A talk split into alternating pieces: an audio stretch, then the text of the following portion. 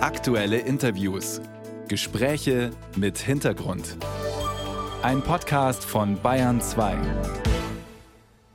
Komplett konfliktscheu darf man als Politikerin oder Politiker eher nicht sein in einem Dreierbündnis, erst recht nicht. Die Klausur von Meseberg sollte die Ampelkoalition mal wieder in etwas ruhigeres Fahrwasser bringen. Doch die aktuellen Schlagzeilen sprechen irgendwie ein bisschen dagegen.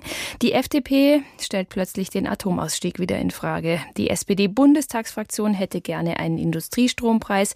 Der Kanzler ist da sehr zurückhaltend. Die FDP will ihn nicht. Die Grünen aber schon.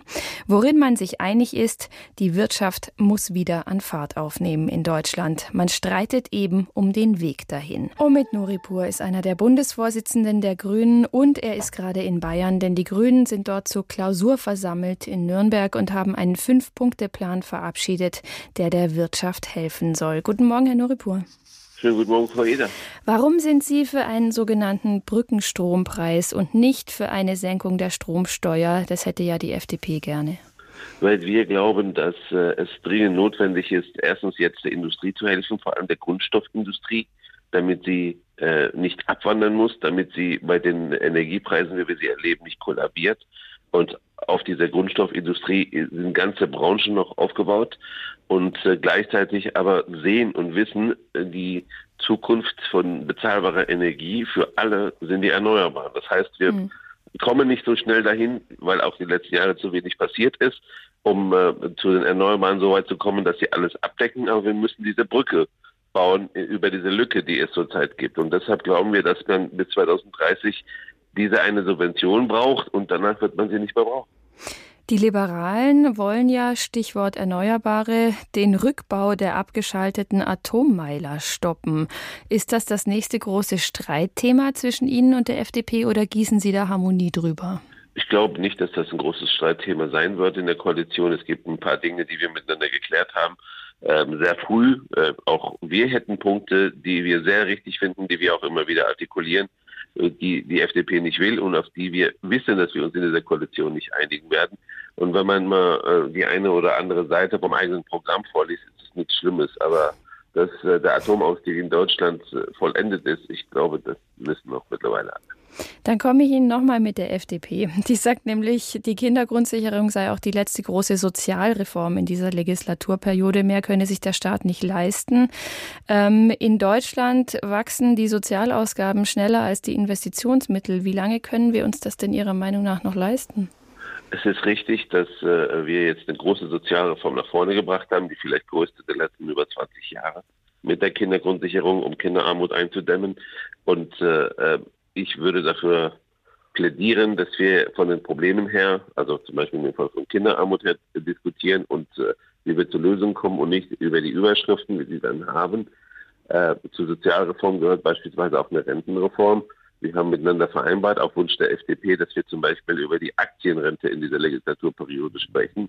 Das ist auch eine Sozialreform und wir sind dazu bereit, diese Diskussion weiterhin zu führen. Also die Probleme äh, äh, und vor allem deren Lösungen in den Mittelpunkt schieben und nicht äh, die Überschriften. Ich glaube, das tut dem Land gut. Aber muss man nicht so ehrlich sein, um zu sagen, dass eine stabile Rente auch nochmal Geld kosten wird? Äh, genau, und deswegen haben wir ja verschiedene Konzepte, die wir miteinander äh, tatsächlich abgleichen müssen und vereinheitlichen müssen. Und wir haben im Koalitionsvertrag ja Wege miteinander vereinbart. Und daran halten wir natürlich auch weiterhin fest. Sie haben ja äh, gerade beschrieben, dass man das Ganze auch finanzieren wird können müssen. Und dementsprechend muss gleichzeitig damit einhergehen, dass wir äh, alles dafür tun, damit die Wirtschaft wieder stärker wird. Die Rezession ist ja Gott sei Dank nicht ganz so stark ausgefallen, wie man so manche vorausgesagt haben. Und äh, wir sind ja eher am Ende der Talsohle, wenn man sich anguckt, Gott sei Dank. Und dementsprechend gilt es natürlich auch, dass man die Beitragsseite, also was auf dem Arbeitsmarkt passiert, gleichzeitig mit verstärken muss und das macht diese Regierung. Aber wenn wir mehr Investitionen brauchen, ist es dann dienlich, dass es doch so eine Verunsicherung gibt, unter anderem natürlich durch die handwerklichen Mängel beim Gebäudeenergiegesetz? Oder glauben Sie, die deutschen Unternehmer sind mit dieser Regierung, ähm, schauen sie freudig in die Zukunft? Ich glaube, dass dieses Land äh, in erster Linie stark ist, dass unsere Gesellschaft, unsere Wirtschaft stark ist und wir das alles nicht schlecht reden sollten. Das ist richtig, dass in unsicheren Zeiten auch die Haltungsnoten relevant sind.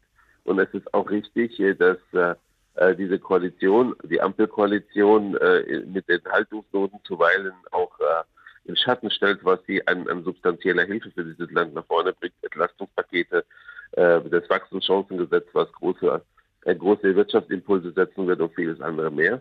Aber unter dem Strich ähm, ist das, äh, wird geliefert. Und äh, wenn ich mir anschaue, was diese Bundesregierung allein die letzten zweieinhalb Wochen beschlossen hat, was aus eigener Lautstärke heraus leider nicht immer gesehen worden ist, das stimmt, dann ist das viel. Ist das sehr viel, was, was, was da beschlossen wurde. Das Wachstumschancengesetz, Kindergrundsicherung, aber auch noch einiges andere mehr.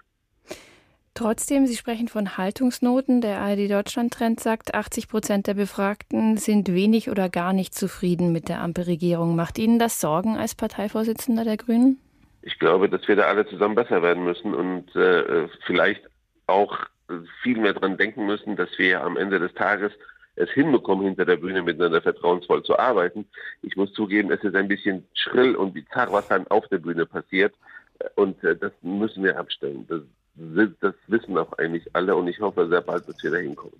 Sagt der Bundesvorsitzende der Grünen, Omid Nuripur. Herzlichen Dank für Ihre Zeit an diesem frühen Morgen. Ich danke Ihnen.